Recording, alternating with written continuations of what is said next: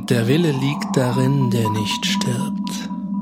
Wer kennt die Geheimnisse des Willens und seine Macht? Denn Gott ist nur ein großer Wille, der alle Dinge mit der ihm eigenen Kraft durchdringt. Lediglich aus Willensschwäche überliefert sich der Mensch dem Tode. Joseph Glanville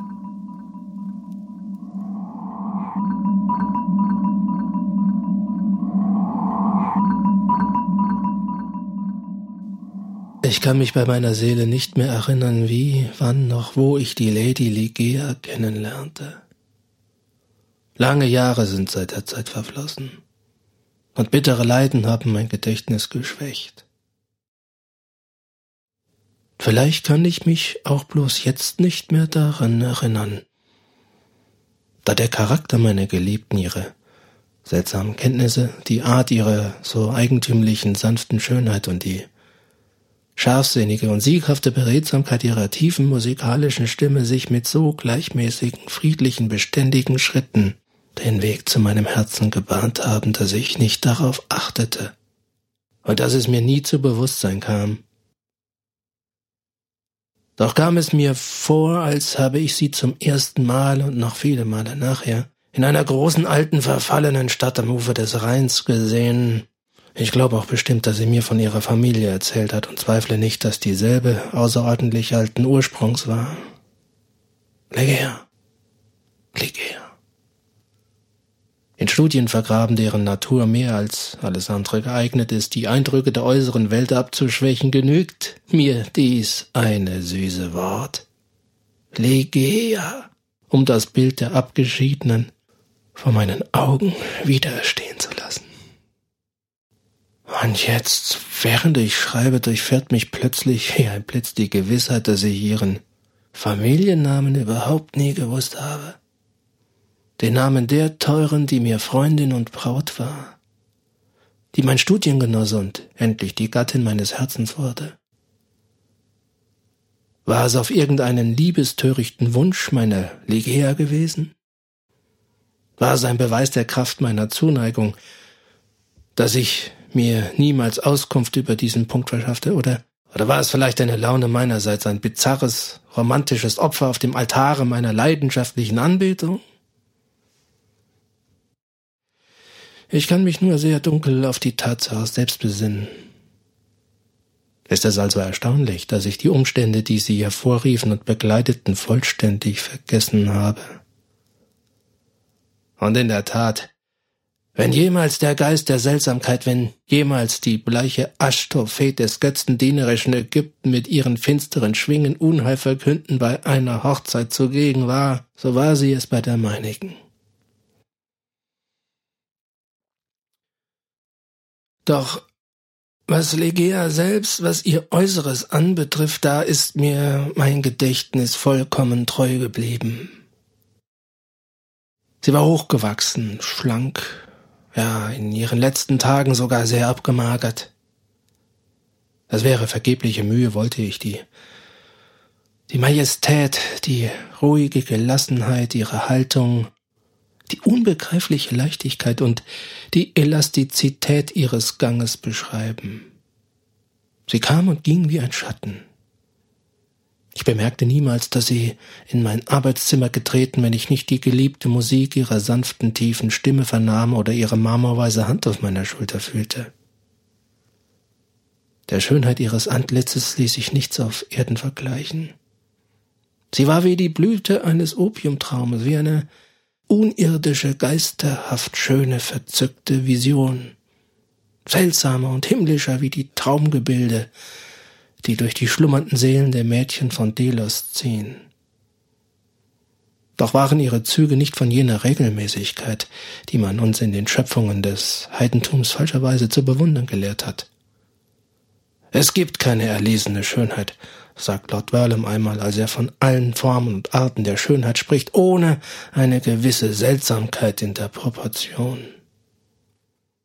Jedoch trotzdem ich sah, dass die Züge Ligeas nicht von klassischer Regelmäßigkeit waren, trotzdem ich fühlte, dass ihre Schönheit erlesen und von jener Seltsamkeit vollständig durchdrungen schien, bemühte ich mich vergebens, diese Unregelmäßigkeit zu entdecken und den Sitz jenes Seltsamen zu ergründen.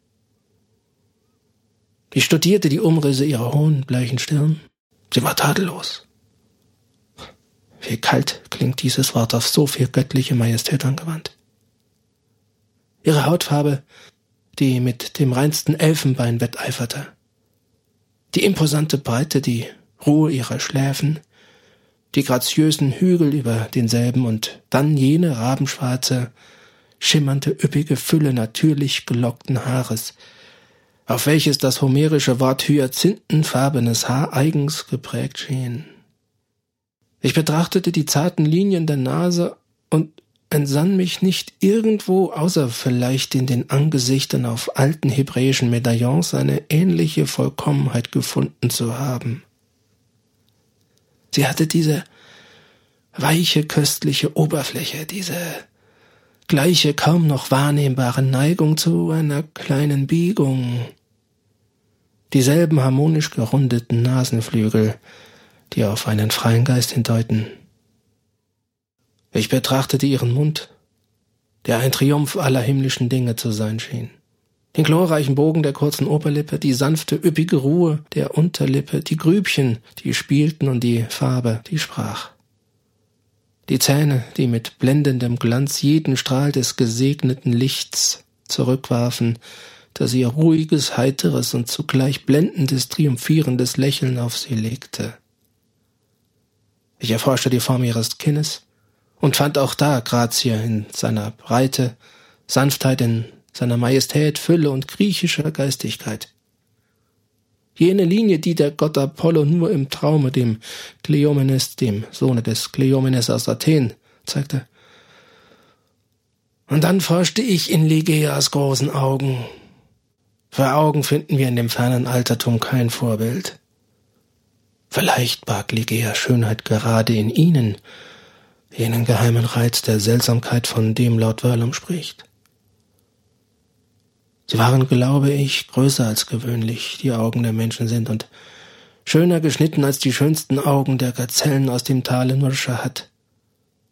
Aber nur hin und wieder in den Momenten äußerster Erregung wurde diese Besonderheit in ihnen deutlich wahrnehmbar. In diesen Augenblicken war Ligeas Schönheit oder schien wenigstens meinen entflammten Blicken so ganz unirdisch wie die der erträumten Uris der Türken. Ihre Pupillen waren von strahlendstem Schwarz, von ebenholzfarbenen Wimpern tief überschattet, und die Brauen von leicht unregelmäßiger Zeichnung hatten die gleiche Farbe. Doch war das Seltsamste, das ich in den Augen fand, unabhängig von ihrer Form, ihrer Farbe und ihrem Glanze, ich konnte es nur dem Ausdruck zuschreiben. Ein Wort ohne Sinn. Eine große Lehre, in die sich all unsere Unwissenheit auf dem Gebiete des Seelischen rettet. Der Ausdruck der Augen Ligeas. Der Ausdruck. Wie lange Stunden habe ich über ihn nachgegrübelt, wie manche lange Sommernacht hindurch mich bemüht, ihn zu ergründen. Was war es, dieses unbestimmte Etwas, das tiefer als in den Brunnen des Demokritos auf dem Grunde der Augen meiner Geliebten verborgen lag? Was war es? Ich war wie besessen von dem leidenschaftlichen Wunsche, es zu enträtseln. Diese Augen, diese großen, strahlenden himmlischen Pupillen, Sie wurden für mich das Zwillingsgestirn der Leder und ich war ihr eifrigster Sterndeuter. Unter den zahlreichen und unverständlichen Anomalien in der Wissenschaft der Psychologie gibt es wohl keinen Punkt, der uns mehr beschäftigt und erregen könnte, als die Tatsache, dass wir, wenn wir uns auf etwas lang Vergessenes besinnen wollen, oft bis dicht an die Ufer der Erinnerung kommen, ohne uns in Wirklichkeit und völlig erinnern zu können. Und wie oft fühlte ich, wenn ich so saß und über Ligeas Augen nachsann, wie die Erkenntnis der Bedeutung ihres Ausdrucks bis dicht an mich herankam. Ich fühlte, wie sie sich näherte, ohne mich jemals zu erreichen, wie sie vollständig entschwand, da ich sie eben zu fassen glaubte. Und seltsames, seltsamstes aller Geheimnisse. Ich habe in den gewöhnlichsten Gegenständen auf der Welt eine ganze Reihe von Analogien für diesen Ausdruck gefunden. Ich meine damit, dass ich nach der Zeit, in der Ligeas Schönheit meinen Geist durchdrungen und in demselben wie in einem Reliquienschein ruhte, beim Anblick verschiedener Erscheinungen der äußeren Welt eine Empfindung verspürte, die der ähnlich war, die sich unter dem Einfluss ihrer großen leuchtenden Pupillen über mich und in mir verbreitete. Doch ist es mir ganz unmöglich, dieses Gefühl zu definieren oder zu analysieren. Ich, ich kann nicht einmal behaupten, dass ich es genau empfunden habe. Ich glaubte es nur, zuweilen in dem Augenblick einer schnell emporgeschossenen Weinrebe wiederzuerkennen oder in der Betrachtung eines Falters, einer Larve, eines schnell dahinschießenden Wassers. Ich fand es im Ozean wieder oder beim Fall eines Meteors. Ich, ich empfand es in den Blicken mancher außerordentlich alter Menschen. Am Firmament gibt es einen oder zwei Sterne. Ich denke da besonders an ein flackerndes Doppelgestirn sechster Größe, das man am nördlichen Himmel nahe bei der Leier finden wird, die in mir, so oft ich sie durch das Teleskop betrachtete, eine gleiche Empfindung herstellten. Ich fühlte mich von ihr durchdrungen bei gewissen Tönen von Saiteninstrumenten und manchmal auch bei Stellen aus meiner Lektüre. Unter zahlreichen Beispielen erinnere ich mich besonders lebhaft einiger Sätze aus einem Buch Glenwells, die, vielleicht nur wegen ihrer Bizarrerie, wer weiß, mit Sicherheit dieses Gefühl in mir erweckten. Und der Wille liegt darin, der nicht stirbt. Wer kennt die Geheimnisse des Willens und seine Macht? Denn Gott ist nur ein großer Wille, der alle Dinge mit der ihm eigenen Kraft durchdringt. Lediglich aus Willensschwäche überliefert sich der Mensch dem Tode. Im Laufe der Zeit und durch langes Nachdenken gelangte ich dahin, gewisse entfernte Beziehungen zwischen diesem Ausspruch des englischen Philosophen und einem Teile von Ligeias Wesen zu entdecken. Eine besondere Intensität im Denken, Tun und Reden war bei ihr vielleicht das Ergebnis oder wenigstens das äußere Zeichen jener übermenschlichen Willenskraft, die während unseres langen Zusammenlebens noch andere und deutlichere Beweise ihres Daseins hätte geben können. Ich ahnte diese Leidenschaftlichkeit nur aus der wunderbaren Ausstrahlung ihrer Augen, die mich zugleich entzückten und erschreckten, aus der zauberhaften Klangfarbe und Ruhe ihrer tiefen Stimme, ich folgerte sie aus der wilden Kraft der bizarren Worte, die sie oft aussprach und deren Wirkung durch den Kontrast zwischen ihrem Inhalt und ihrem Klang noch verdoppelt wurde. Ich habe von den Kenntnissen Ligeas schon gesprochen. Sie waren fast unbegrenzt. So, so wie ich sie ähnlich nie bei einer Frau gefunden habe. Sie beherrschte die klassischen Sprachen auf das gründlichste und soweit mein Urteil über die modernen Sprachen Europas reicht, war sie auch hier ihrer so mächtig, dass sie nie eine Unrichtigkeit beging. Überhaupt bei welchem Thema der so viel gerühmten akademischen Gelehrsamkeit habe ich jemals bei Ligea ein Irrtum bemerkt? Wie sehr zog diese Seite im Wesen meiner Frau, besonders in der letzten Periode ihres Lebens, meine Aufmerksamkeit auf sich. Ich sagte schon, dass ihr Wissen, das jeder anderen Frau, die ich kennengelernt, weit übertraf, aber, aber wo ist der Mann, der mit Erfolg das ganze ungeheure Feld der moralischen, physischen und mathematischen Wissenschaft bebaut hat? Damals sah ich noch nicht, was ich jetzt klar bemerke, dass dass Ligeas Gelehrsamkeit erstaunlich geradezu beispiellos war. Doch hatte ich schon ein genügendes Bewusstsein ihrer unendlichen Überlegenheit, um mich zu bescheiden und mich mit kindlichem Vertrauen von ihr durch die chaotische Welt der Erforschung des Übersinnlichen, mit der ich mich in den ersten Jahren unserer Verheiratung lebhaft beschäftigte, leiten zu lassen. Mit welch ungeheurem Triumph, mit welch innigem Entzücken, mit welch himmlischer Hoffnung fühlte ich während Ligea an meiner Seite an diesen so wenig gepflegten und gekannten Studien teilnahm, wie sich mir allmählich jene wunderbare Fernsicht auftat, jener weite, kostbare, jungfräuliche Pfad, auf dem ich endlich zum Sitz einer Weisheit gelangte, die zu köstlich, zu göttlich ist, um nicht verboten zu sein. Mit welch herzzerreißendem Schmerze sah ich nach einigen Jahren meine so fest begründeten Hoffnungen auf schnellen Schwingen entfliehen. Ohne Ligea war ich nur ein Kind, das unsicher in finsterer Nacht umhertappt. Nur ihre Gegenwart, nur ihr Beistand konnte mir die dunklen Geheimnisse der übersinnlichen Welt, in die wir uns versenkt hatten, mit lebendigem Lichte erhellen. Ohne den Strahlenglanz ihrer Augen wurde diese ganze Wissenschaft, die mir bis dahin goldene Flügel verliehen, nächtig düster und eine drückende Last. Ihre schönen Blicke beglänzten immer seltener die Seiten, die ich mich emsig zu entziffern bemühte. Egea wurde krank. Ihre seltsamen Augen flammten hin zu strahlendem Feuer.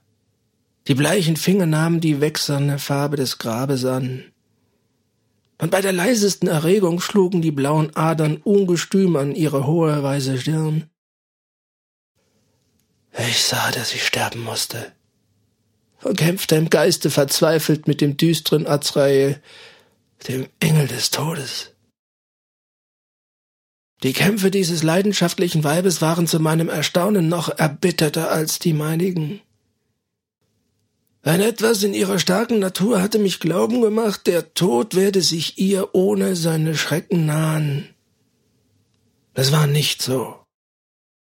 Worte sind zu schwach, eine Vorstellung von der Wildheit und Zügellosigkeit des Widerstandes zu geben, den sie im Kampfe mit dem Schatten entfaltete. Ich seufzte oft angstvoll auf bei diesem trauervollen Schauspiel. Ich wollte sie beruhigen, wollte ihr mit Vernunftgründen Trost zusprechen, aber bei der wilden Heftigkeit ihres Verlangens zu leben, zu leben, nur zu leben waren Vernunft und Tröstung äußerste Torheit. Doch bis zu ihrem letzten Augenblicke und unter den Qualen und Willenskrämpfen ihres wilden Geistes verleugnete sie nie die äußere Ruhe ihres Wesens. Ihre Stimme wurde sanfter, tiefer, ich wollte den bizarren Sinn der Worte, den sie mit so viel Ruhe aussprach, nicht verstehen.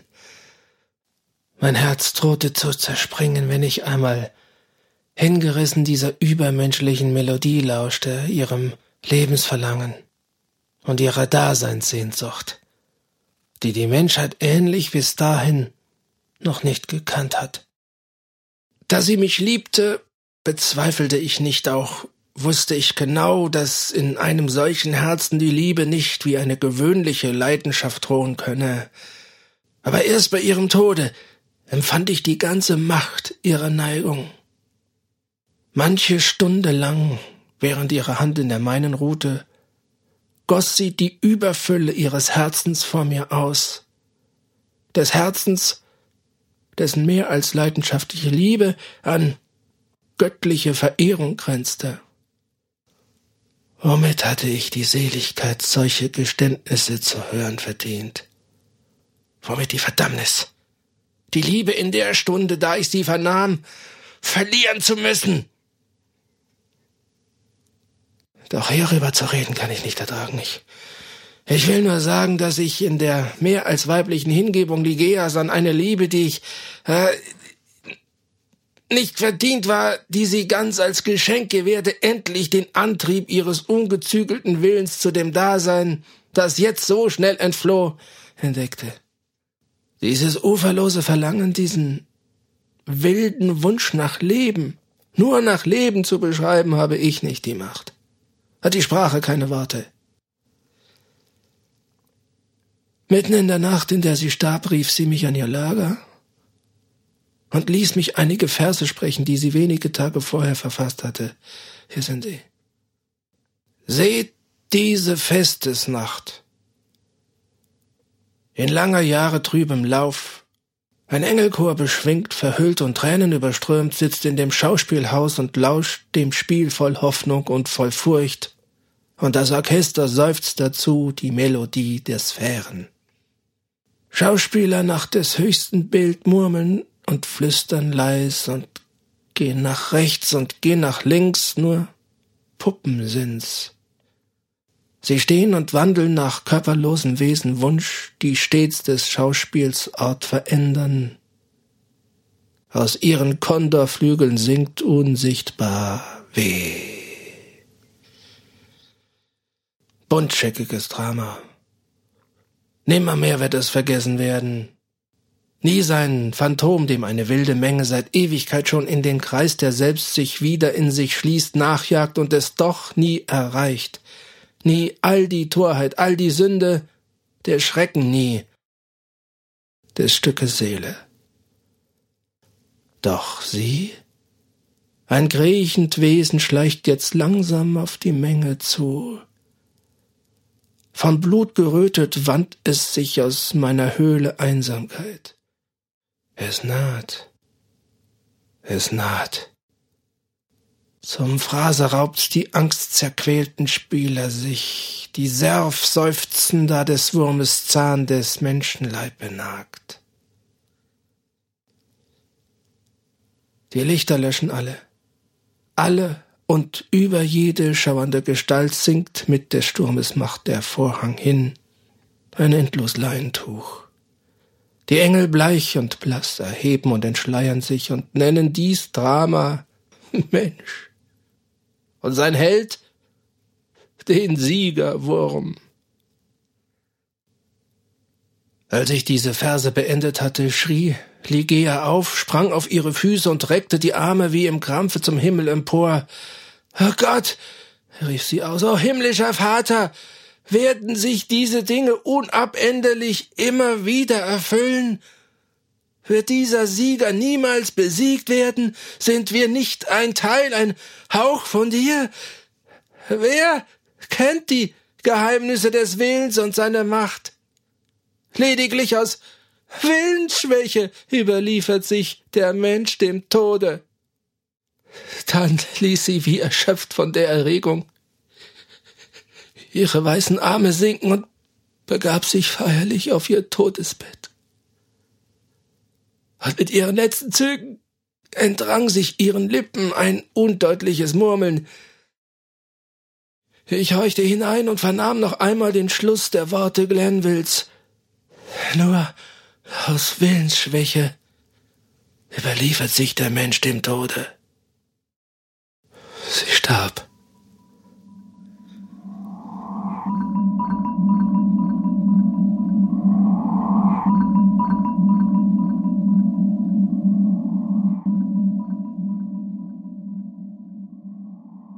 Und ich, vernichtet, schmerzzermalmt, konnte die qualvolle Einsamkeit meiner Wohnung in der verlassenen Stadt am Rhein nicht länger ertragen.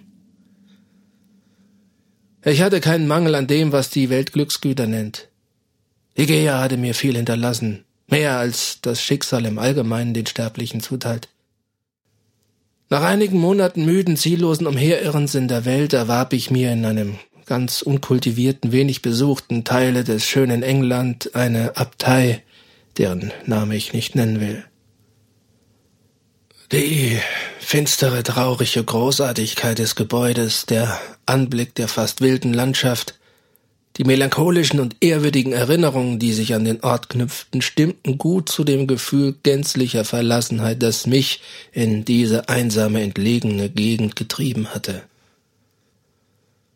Während ich an dem fast unversehrten Äußeren der Abtei keinerlei Änderung vornahm, entfaltete ich im Inneren mit fast kindischer Krankhaftigkeit und vielleicht auch mit der schwachen Hoffnung, meine Gedanken etwas zu zerstreuen, eine mehr als königliche Pracht.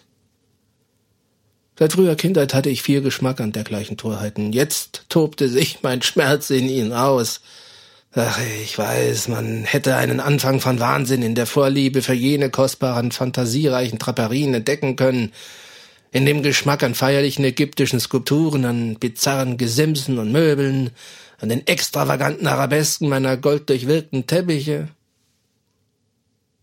Ich stand jetzt ganz unter der Herrschaft des Opiums und alle meine Arbeiten und Pläne atmeten den Geist meiner Träume, aber Aber ich will nicht bei den Einzelheiten solcher Fantastereien verweilen, nur von jenem auf ewig verfluchten Zimmer will ich noch sprechen, in das ich in einem Anfall von Wahnsinn die blonde, blauäugige Lady Rowena Trevanion von Tremaine als meine Gattin, als die Nachfolgerin der unvergesslichen Ligea einführte.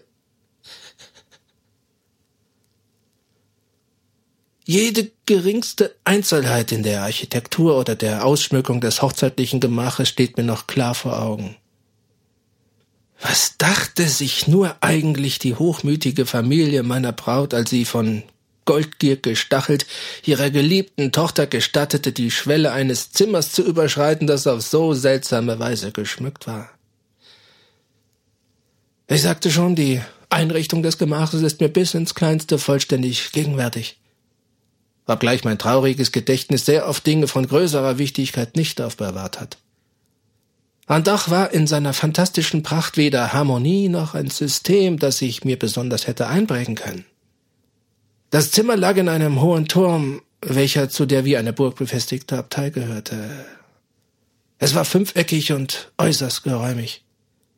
Die ganze südliche Seite des Fünfecks nahm ein großes Fenster ein, das aus einer einzigen riesigen venezianischen Scheibe von dunkler Farbe bestand, so dass die Sonnen- und Mondstrahlen, die hindurchfielen, nur ein trübes, geisterhaftes Licht auf die Gegenstände im Inneren warfen. Die Decke aus fast schwarzem Eichenholz war außerordentlich hoch, gewölbt und von fantastischen, grotesken Ornamenten in halb gotischem, halb druidenhaften Stil durchzogen. Aus der Mitte der melancholischen Wölbung hing an einer goldenen Ringkette eine große Lampe aus demselben Metall herab. Sie erinnerte an ein Weihrauchfass, war nach sarazenischem Geschmack gearbeitet und vielfach durchbrochen, so dass das Licht in Schlangenlinien durch das kapriziöse Goldgeflecht hervorkroch. An verschiedenen Stellen waren kostbare Ottomanen und orientalische Kandelaber aufgestellt und das Bett, das hochzeitliche Bett, war ebenfalls in indischem Stil gehalten, niedrig, aus massivem Ebenholz geschnitzt und von einem dunklen Baldachin, der den Eindruck eines Leichentuches machte, überschattet. In den Winkeln des Zimmers erhoben sich mächtige Sarkophage. Man hatte sie in alten Königsgräbern gefunden. In ihre Deckel waren unvergängliche Zeichen eingegraben. Doch den fantastischsten Anblick bot die Bekleidung der Wände. Die waren ganz unverhältnismäßig hoch und von oben bis unten mit schweren Tapisserien behangen, die aus demselben Stoff bestanden, aus dem auch die Bezüge der Ottomanen und des Ebenholzbettes, der Betthimmel, der Teppich und die schweren Vorhänge, die einen Teil des Fensters verhüllten, hergestellt waren. Einem reichen Goldstoff, in den in unregelmäßigen Zwischenräumen arabeskenhafte Figuren von ungefähr 30 Zentimeter Durchmesser eingewebt waren, die sich tief schwarz von dem goldenen Grunde abzeichneten. Aber diese Figuren hatten nur arabeskenhaften Charakter, wenn man sie von einem einzigen Punkte aus betrachtete. Durch ein heute allgemein bekanntes Verfahren, dessen Spuren man jedoch bis ins fernste Altertum verfolgen kann, waren sie so geartet, dass sich ihr Äußeres veränderte. Trat jemand in das Zimmer ein, so erschienen sie ihm einfach als monströse Hässlichkeiten. Ging er weiter vor, so verschwand die Starrheit nach und nach, und Schritt vor Schritt sah er sich von einer endlosen Prozession grässlicher Wesen umgeben, wie sie der Aberglaube des Nordens erdacht oder, oder wie sie in den sträflichen Träumen der Mönche entstehen mögen. Dieser spukhafte Eindruck wurde noch erhöht durch einen starken künstlichen Luftzug, den ich hinter die Wandbekleidung hatte einführen lassen und, und der dem Ganzen eine schauderhafte, unruhige Lebendigkeit verlieh. Dieses also war die Wohnung, dieses war das hochzeitliche Gemach, in dem ich mit der Lady Rowena die gottlosen Stunden des ersten Monats unserer Verheiratung verlebte, ohne zu viel Unruhe verlebte. Ich konnte mir nicht verhehlen, dass meine Frau sich vor meiner wilden Gemütsart fürchtete, dass sie mir auswich, dass sie mich nur sehr mäßig liebte, aber, aber das freute mich fast. Ich hasste sie mit einem Hasse, der eher einem Dämon als einem Menschen zuzutrauen war. Alle meine Gedanken wandten sich mit welch bohrendem Schmerz zu Legea zurück. Zu der Geliebten, der Hohen, der Schönen, der Toten. Ich schwelgte in Erinnerungen an ihre Reinheit, ihre Weisheit, an ihr erhabenes himmlisches Wesen, an ihre leidenschaftliche, anbetende Liebe. In meiner Seele brannten jetzt glühendere, verzehrendere Flammen als je in der ihren. In der Erregung meiner Opiumträume, ich war jetzt ganz und gar zum Sklaven des Giftes geworden, rief ich mit lauter Stimme ihren Namen durch das Schweigen der Nacht oder oder tags durch die einsamen Schattenwege des Tales, als könnte ich sie durch die wilde Kraft, die feierliche Leidenschaft und die verzehrende Sehnsucht meiner Liebe wieder auf die Pfade des Lebens zurückrufen, die sie verlassen. Für immer? War es möglich für immer? Zu Anfang des zweiten Monats unserer Verheiratung wurde Lady Rowena von einer plötzlichen Krankheit angefallen, von, von der sie sich nur langsam erholte. Ein verzehrendes Fieber bereitete ihr schlaflose Nächte und in der Unruhe des Halbschlummers sprach sie von Tönen und Bewegungen, die sie in dem Turmzimmer wahrnehme und die ich nur ihrer kranken Fantasie oder vielleicht dem spukhaften Äußeren des Gemachs zuschreiben konnte. Nach längerer Zeit trat eine Besserung ein und endlich schien sie ganz wiederhergestellt. Doch schon nach kurzen Wochen warf sie ein zweiter heftiger Anfall, von dem sich ihre schwache Konstitution nie mehr erholte, von neuem auf ihr Schmerzenslager. Seit dieser Zeit zeigt ihre Krankheit einen höchst beunruhigenden Charakter und noch beunruhigendere Rückfälle machten die ganze Wissenschaft und alle Anstrengungen der Ärzte zunichte. In demselben Grade, in dem ihr Übel fortschritt, wuchs ihre nervöse Reizbarkeit. Die allergewöhnlichsten Gegenstände flößten ihr oft eine wilde Furcht ein. Sie, sie sprach immer häufiger und beharrlicher von leisen Geräuschen, von seltsamen Bewegungen der Vorhänge, die sie erschreckten und ängstigten. Eines Nachts gegen Ende September machte sie mich mit außergewöhnlicher Erregung auf solch unheimliche Vorgänge aufmerksam. Sie war eben aus einem unruhigen Schlummer aufgefahren. Ich saß am Kopfende des Ebenholzbettes auf einem indischen Divan und hatte das Mienspiel ihres abgemagerten Gesichtes mit Besorgnis und vagem Schreck beobachtet. Sie richtete sich halb auf und sprach in angstvollem Flüstern von allerlei Tönen, die sie vernehme. Ich hörte sie nicht, von Bewegungen, die sie bemerke und die ich nicht sah. Der Luftzug strich lebhaft hinter den Wandbekleidungen dahin, und ich bemühte mich, ihr begreiflich zu machen, ich muss gestehen, ich glaubte es selbst nicht ganz, dass diese kaum hörbaren Seufzer, diese kaum vernehmbaren Veränderungen der Gestalten an der Wand nur die natürliche Wirkung des gewohnten Luftzugs seien. Aber eine tödliche Blässe, die über ihr Gesicht lief, sagte mir, dass alle meine Anstrengungen, sie zu beruhigen, fruchtlos sein würden. Sie schien in Ohnmacht zu sinken. Was war zu tun? Einen Dienstboten hatte ich nicht in der Nähe. Da entsann ich mich plötzlich, dass ich eine Flasche leichten Weines, den ihr die Ärzte einmal verschrieben, aufbewahrt hatte, und durchschritt schnell das Zimmer, um ihn zu holen. Aber gerade als ich unter dem Licht der Lampe stand, erregten zwei sonderbare Umstände meine Aufmerksamkeit. Ich fühlte, dass irgendetwas Greifbares, wiewohl Unsichtbares meine Gestalt leicht streifte und sah auf dem goldenfarbenen Teppich gerade inmitten der reichen Strahlen, die das Weihrauchfass entsandte, einen Schatten liegen, einen schwachen, unbestimmten Schatten von engelhafter Schönheit, so zart, wie man, wie man sich vielleicht den Schatten eines Schattens vorstellen kann. Aber da ich gerade an den Folgen einer übertriebenen starken Dosis Opium litt, legte ich diesen Erscheinungen nur wenig Wichtigkeit bei und erwähnte sie Rowena gegenüber nicht. Ich fand den Wein und durchschritt von neuem das Zimmer, füllte ein Trinkgefäß und näherte es den Lippen meiner halb ohnmächtigen Gattin. Sie schien sich jedoch ein wenig erholt zu haben und ergriff das Glas selbst, während ich mich, die Blicke besorgt auf sie gerichtet, wieder auf die Ottomane niederließ. Da vernahm ich ganz deutlich leise Schritte in der Nähe des Bettes. Und eine Sekunde später, als Rowena den Becher an ihren Lippen erhob, sah ich, ich mag es auch geträumt haben, wie drei oder vier Tropfen einer glänzenden, rubinfarbenen Flüssigkeit gleichsam aus einer unsichtbaren Quelle, die in der Luft des Zimmers zu entspringen schien, in den Wein fielen. Rowena bemerkte es jedenfalls nicht, denn sie trank ohne Zögern. Und ich hütete mich wohl, ihr meine Beobachtung zu erzählen, die ja nur eine Vorspiegelung meiner Einbildungskraft sein konnte, deren krankhafte Tätigkeit durch das Opium, die späte Nachtstunde und die schreckhaften Worte meiner Frau aufs höchste gesteigert worden war.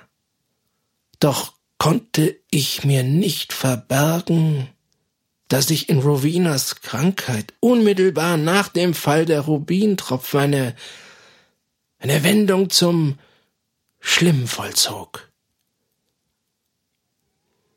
In der übernächsten Nacht bereiteten die Hände meiner Bedienten für sie das Grab. Und in der dann folgenden saß ich allein in dem fantastischen Zimmer, das sie als Braut empfangen, neben ihrem Totenschleier gehüllten Leichnam. Seltsame Visionen, die das Opium erzeugte, umschwebten mich wie Schatten. Mein unruhiger Blick schweifte über die Sarkophage in die Ecken des Zimmers, über die bewegten Fratzen der Draperien und die schlangenförmigen Lichtstreifen der hängenden Lampe. Ich dachte an die Ereignisse jener kurz vergangenen Nacht und meine Augen wandten sich dem glänzenden Lichtkreis zu, in dem ich den leichten Schatten bemerkt hatte. Jetzt war er nicht zu erkennen.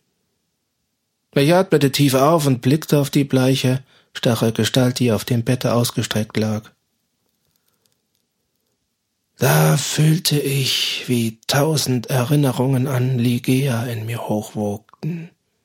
Tobend wie eine Meerflut stürzte der ganze, unermessliche Schmerz, den ich empfunden, als ich sie im Leichentuch gesehen über mein Herz. Es wurde tiefe Nacht und Immer noch saß ich regungslos, die Blicke auf Rowena gerichtet, in Gedanken an Ligia, die einzige übermenschliche Geliebte. Es mochte wohl Mitternacht sein, vielleicht etwas früher oder später, ich habe nicht auf die Zeit geachtet, als ein sehr leiser, sehr leiser, aber deutlich, ganz deutlicher Seufzer mich aus meinen Träumereien auffahren ließ, ich fühlte, er kam von dem Ebenholzbett, von dem Totenbett. Ich lauschte in abergläubischer Angst, aber, aber das Geräusch wiederholte sich nicht. Ich strengte meine Augen an, um irgendeine Bewegung in dem Leichnam zu entdecken, aber ich bemerkte nicht das geringste. Und doch konnte ich mich unmöglich getäuscht haben. Ich hatte das Geräusch deutlich gehört und war vollständig wach. Angestrengt und mit äußerster Spannung beobachtete ich den Körper, aber es verflossen mehrere Minuten, ohne irgendein Ereignis, das Licht in dieses Geheimnis hätte bringen können. Nach einiger Zeit jedoch bemerkte ich, dass eine leichte, kaum sichtbare Färbung in die Wangen gestiegen war und sich den kleinen Adern der Augendeckeln entlang zog. Grauen und Entsetzen packte mich. Ich fühlte, wie mein Herz zu schlagen aufhörte und meine Glieder voll Schreck erstarrten. Doch gab mir endlich mein Pflichtgefühl die Kaltblütigkeit zurück. Ich konnte nicht länger zweifeln, dass unsere Anstalten zum Leichenbegängnis verfrüht gewesen, dass Rowena noch lebte. Wiederbelebungsversuche waren dringend geboten, doch war, wie gesagt, kein Dienstbote in der Nähe, da mein Turm von dem Teile der Abtei, den die Dienerschaft bewohnte, vollständig getrennt lag. Wollte ich jemanden herbeiholen, so musste ich das Zimmer auf mehrere Minuten verlassen und und das durfte ich nicht wagen. Ich, ich bemühte mich also allein, die entschwebende Seele zurückzurufen und zu halten, aber, aber nach einigen Sekunden trat ein offenbarer Rückfall ein. Die Farbe verschwand aus den Wangen und Lidern, sie wurde bleicher als Marmor, und die Lippen pressten sich mit verdoppelter Kraft aufeinander und nahmen wieder den gespenstisch zusammengeschrumpften Ausdruck des Todes an. Eine grauenhafte Kälte und Feuchtigkeit verbreitete sich bald über die ganze Oberfläche des Körpers. Vollständige Leichenstarre trat ein.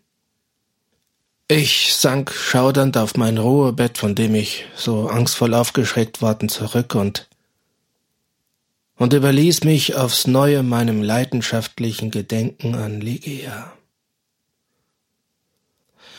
So verfloß eine Stunde, als, als ich Großer Gott, wie war es nur möglich, von neuem ein verwehendes Geräusch vom Bette her vernahm. In maßlosem Entsetzen horchte ich wieder hin und hörte den Ton zum zweiten Mal. Es war ein Seufzer. Ich eilte auf den Leichnam zu und sah, sah deutlich, dass seine Lippen zitterten. Eine Minute später teilten sie sich und entblößten eine glänzende Reihe perlmutterner Zähne.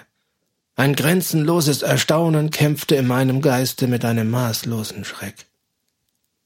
Ich fühlte meinen Blick sich verdunkeln und mein Bewusstsein schwinden und und nur durch eine gewaltige Willensanstrengung gelang es mir, mich zum Handeln aufzuraffen. Stirn, Wangen und Hals Rowenas zeigten eine schwache Lebensfarbe, eine, eine fühlbare Wärme durchdrang den ganzen Körper und in der Herzgegend machte sich ein leiser Pulsschlag bemerkbar. Sie lebte. Und mit verdoppeltem Eifer versuchte ich durch jedes Mittel, das mir die Erfahrung und meine ausgedehnte Lektüre medizinischer Schriften gelehrt, sie zum Bewusstsein zu bringen. Plötzlich jedoch verschwand die Farbe wieder. Der Puls stand still, die Lippen pressten sich wie im Todeskrampf aufeinander und ein paar Sekunden später war der Körper eiskalt, feucht leichenfarben und starr und zeigte all die grauenhaften Merkmale eines Leichnams, der schon seit Tagen das Grab bewohnt. Und wieder versank ich in Träume, träumte von Ligea. Und von neuem ist es verwunderlich, dass ich zittere, dass ich dass ich diese schreibe, und von neuem tönte ein erstickter Seufzer vom Bett her an mein Ohr. Doch wozu soll ich die unbeschreiblichen Grässlichkeiten dieser Nacht aufzählen? Wozu soll ich erzählen, wie oft sich bis zur Dämmerung dieses grauenvolle Schauspiel des Wiederauferstehens erneute, wie jeder der erschreckenden Rückfälle einen starreren, tieferen Tod zur Folge hatte, dass jedem neuen Todeskampf ein neuer, grausigerer Verfall des Körpers folgte? Ich beeile mich zum Ende zu kommen. Der größte Teil der Schreckensnacht war vergangen und die, die tot war, bewegte sich wieder einmal und zwar jäher, heftiger denn zuvor. Ich hatte schon seit langem jedem Versuch, ihr zu helfen, aufgegeben und blieb wie gespannt auf meiner Ottomane sitzen, von einem Wirbelsturm qualvollen Entsetzens gefasst. Der Körper bewegte sich wieder. Mit seltsamer Schnelle schoss Farbe in das Antlitz, die Starre der Glieder löste sich und und wären die Totenbinden und Leichentücher nicht gewesen, ich hätte geglaubt, dass Rowena zum Leben erwacht sei. Und nun musste auch mein letzter Zweifel schwinden, als das Leichentuch umhüllte Wesen sich vom Bett erhob und schwanken mit schwachen Schritten mit geschlossenen Augen wie jemand, der im Schlafe wandelt, aber gerade und entschlossen in die Mitte des Zimmers schritt.